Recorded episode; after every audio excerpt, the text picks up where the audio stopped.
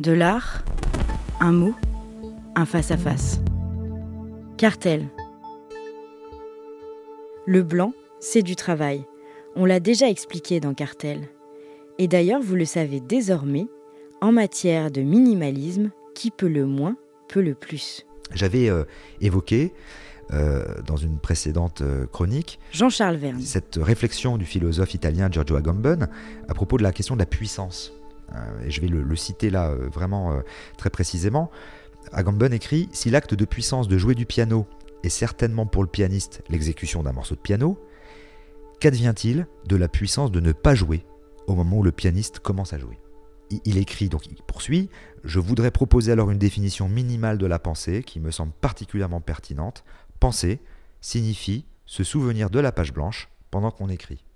Bon. Donc là, on est très proche euh, de John Cage et de ce que John Cage va, va, va réaliser par la suite.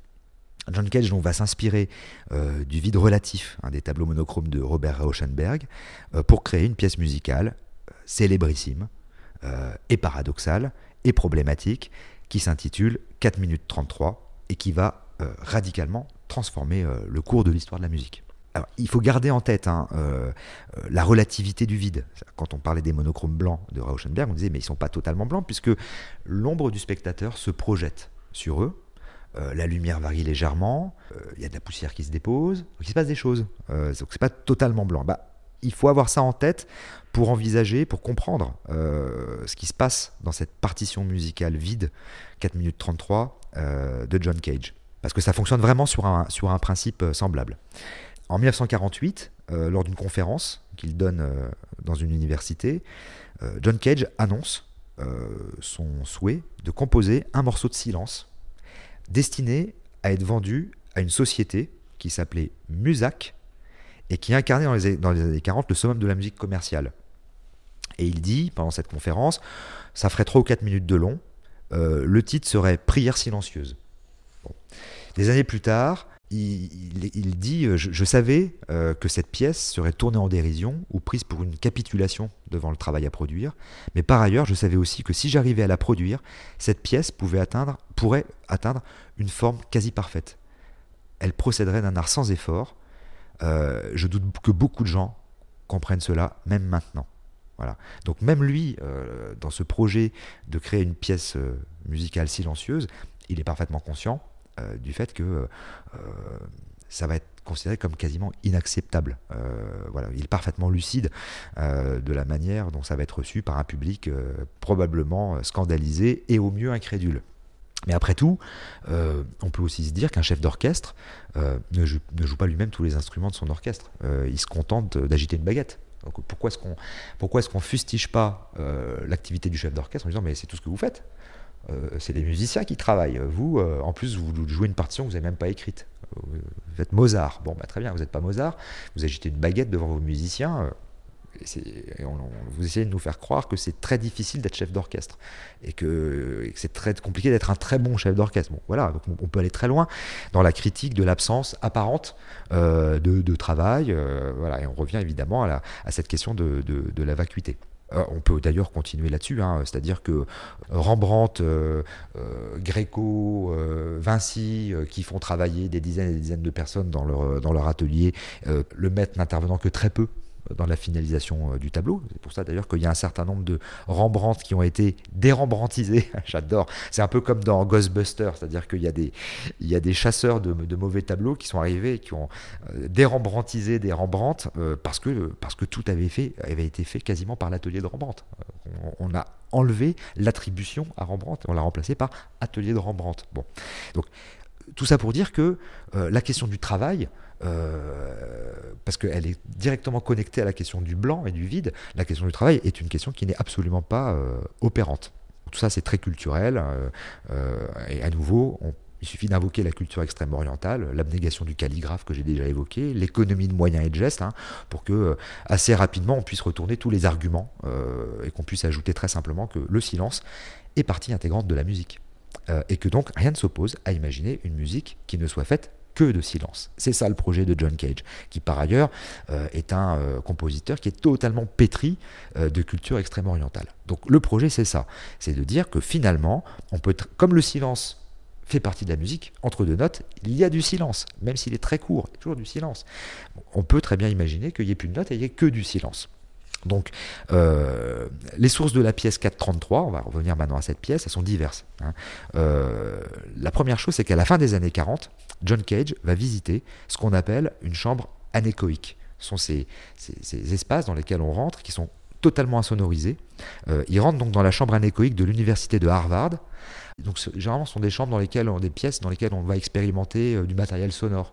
On va tester de la hi-fi, par exemple. Voilà. il n'y a aucun son qui circule dans ces pièces. Elles sont tapissées de ce qu'on appelle des pièges à son. Donc, ce sont, ce sont des pièces qui ont énormément de relief dans différents matériaux. Et le son ne circule pas. On crie, rien ne se passe. C'est génial. Bon, il paraît d'ailleurs qu'on ne peut tenir qu'un laps de temps très très court euh, dans, un espace comme celui-là parce que euh, c'est totalement oppressant. Donc lui, quand il rentre dans cette euh, chambre anéchoïque, il s'attend à être immergé dans un silence absolu, mais c'est pas du tout ce qui se passe. Et il dit J'entendis deux bruits, un aigu et un grave, et quand j'en ai discuté avec l'ingénieur responsable, il m'informa que le son aigu était celui de l'activité de mon système nerveux et que le grave était le sang qui circulait dans mon corps. Donc il rentre dans cette chambre anéchoïque parfaitement silencieuse, mais le silence euh, est assourdissant parce qu'il entend ses sons internes, les sons de son, de son organisme. Euh, là, il retient donc euh, de cette expérience la certitude que le silence absolu euh, n'est qu'une pure idée confrontée à, son impossibilité en tant qu'expérience dans la réalité. Il n'y a pas de silence absolu dans, le réel, même dans une chambre anéchoïque. D'autre part, autre source, il y a la philosophie orientale qu'il a précisément étudiée et qui donc constitue euh, un deuxième, un deuxième pôle euh, dans la composition de, cette pièce 433. Euh, dans la philosophie orientale, il y a une chose qui est le non-agir du Tao. ça, rejoint la, la, puissance de ne pas faire, évoquée par Agamben, que j'ai évoqué tout à l'heure. donc il y a le, le non-agir du Tao, qui ouvre donc un, champ d'expérience potentiel dans, un prolongement musical qui va être celui de, de John Cage. Et dans la, donc dans la possibilité de demander à des musiciens qui sont en situation de jeu de ne pas jouer. Euh, et donc d'utiliser cette entre guillemets puissance de ne pas dont les sources viennent de très loin. Ça vient d'Aristote. J'ai parlé d'Agamben, mais ça vient d'Aristote. On le retrouve aussi dans le roman dans le tout petit roman d'Herman Melville, Bartleby, hein, qui est écrit en 1853, avec sa, célèbre phrase que répète à l'envie euh, le, personnage principal, qui est un scribe euh, I would prefer not to. Je préférerais ne pas qui ne veut pas dire euh, je préférerais ne pas le faire, c'est je préférerais ne pas. C'est là vraiment la puissance de ne pas. Je pourrais, mais non. c'est possible, mais je m'arrête juste au seuil. Bon. Euh, et donc finalement, c'est au moment où John Cage voit les white paintings de Robert Rauschenberg en 51 qu'il a la révélation. C'est-à-dire que là, euh, il déclare que devant les peintures, il voit comme des aérogares d'ombre et de poussière ou comme des miroirs qui reflètent l'air. Et là, il comprend en fait euh, euh, toute la portée que pourrait avoir une musique silencieuse. Il saisit en fait que euh, tout ce qu'une partition sans la moindre note pourrait signifier, non pas comme dans un statut d'objet vide, mais dans la relation qu'elle pourrait établir avec son environnement immédiat, c'est-à-dire le musicien et l'auditoire. alors il y a le titre 4.33. Pourquoi 4 minutes 33 Alors ça c'est assez énigmatique. ça peut se référer à plusieurs possibilités. 4 minutes et 33 secondes, c'est la longueur moyenne d'un morceau de musique commerciale.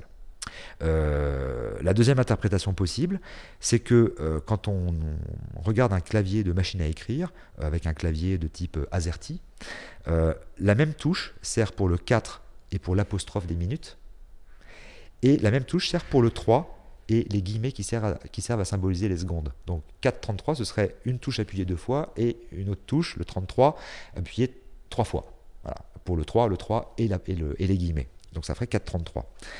Euh, ça, c'est une idée qui a été formulée par un spécialiste de, John Cage euh, et qui euh, prend appui sur le fait que l'année où fut composée l'œuvre, John Cage se trouvait en France et qu'en France, les claviers sont AZERTY, alors qu'aux États-Unis, ce sont des claviers QWERTY. Donc il avait sous les yeux probablement une machine à écrire française avec un clavier AZERTY, donc le 433 viendrait de là, puisque les, touches ne sont pas dans le même ordre. Bon.